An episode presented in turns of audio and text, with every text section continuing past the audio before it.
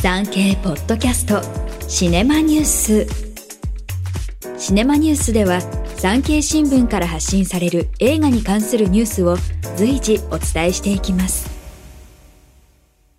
今回は移植医療の現実や母の思いなどを描いた2月24日公開の映画一番会いたい人について主人公の母親役を演じた高島玲子さんのインタビューを交えてお伝えします。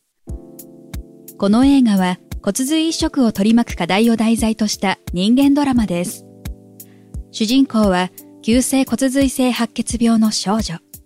その母親役を演じた高島玲子さんは、病気と家族の物語にとどまらず、社会的なメッセージも込められた映画と作品の意義を語ります。一番会いたい人は、プロデューサーの堀智子さんが自身の娘さんが骨髄移植を受けた経験に基づいて制作しました。主人公の笹川楓は11歳で白血病と診断されます。入院し骨髄移植を希望するのですが適合するドナーはなかなか現れません。高島さんが演じる楓の母かすみはそんな娘にあくまで明るく寄り添います。お兄ちゃんがいて娘とは年が離れたお母さんのようなので友達感覚の親でいたいなと考えたんです。と高島さん。映画の前半は病院が舞台で、生と死が冷静に描かれます。その中で、霞の存在は光を灯し、物語の推進役を果たします。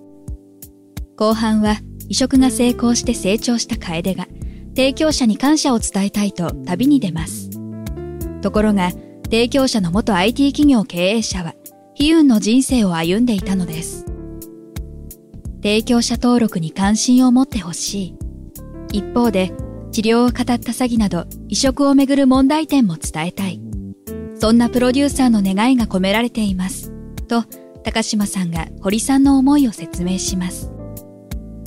高島さん自身、二十歳の時に病気で母親を亡くしています。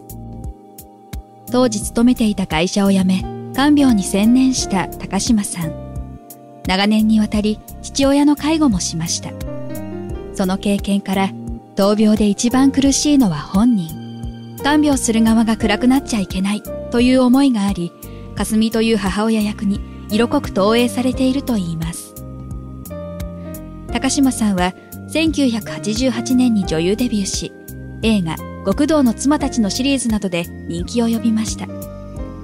強く美しい女性を多数演じてきました。お母さん役？これまでも結構やってますよ。と言ってから、あ、そんなにないかも。わあ、あんまりないかも。と首をかしげます。せっかくこの仕事をしているのだから、お母さん役でも変なおばさん役でも、もっといろいろな役が来ないかな、と高島さん。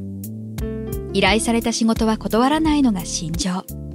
最近はアニメ映画の声優に挑戦し、テレビの旅番組にも出演しています。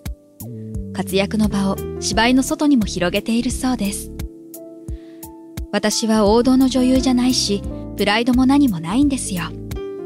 旅番組もクイズ番組も出てみたら楽しくて、何でもやってみるものだなぁと、今は何でもできそう。挑戦をもっともっとしていきたいと思います。全国で順次公開。